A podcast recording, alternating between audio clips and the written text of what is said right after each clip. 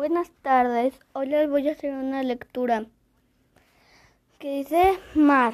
Pobre niño, tenía las orejas muy grandes y cuando se ponía de espaldas a la ventana se volvían encarnadas. Pobre niño estaba doblado amarillo. Vino el hombre que curaba detrás de sus gafas. El, el mar, dijo el mar. El, el mar, todo el mundo empezó a hacer maletas y a, y a hablar del mar. Tenía una prisa muy grande. El niño se figuró de que el mar era como estar dentro de una caracola grandísima, llena de rumón, rumores, cánticos, voces que gritaban muy lejos. Con un largo eco creía que el mar era alto y verde.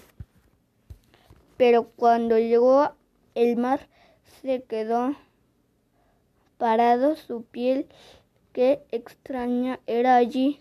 Madre dijo porque sentía vergüenza. Quiero ver hasta dónde me llega el mar. El que creyó el mar alto y verde lo veía blanco, cosquilleándole frío la punta de los pies.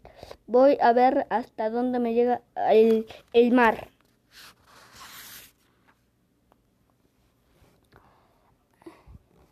Y anduvo, anduvo al el mar. Qué cosa rara creía. Se volvía azul violeta, le llegó a las rodillas, luego a la cintura, al pecho, a los labios, a los ojos. Entonces le entró en las orejas le, el eco largo, las voces que llamaban lejos y en los ojos todo el color. Ahí, ah, sí, por fin el mar era de verdad. Era una grande, inmensa caracola. El mar verdaderamente era alto y verde, pero los de la orilla no entendían nada de nada. Encima se ponían a llorar y digo llorar a gritos y decían que desgracia, Señor, que gran desgracia.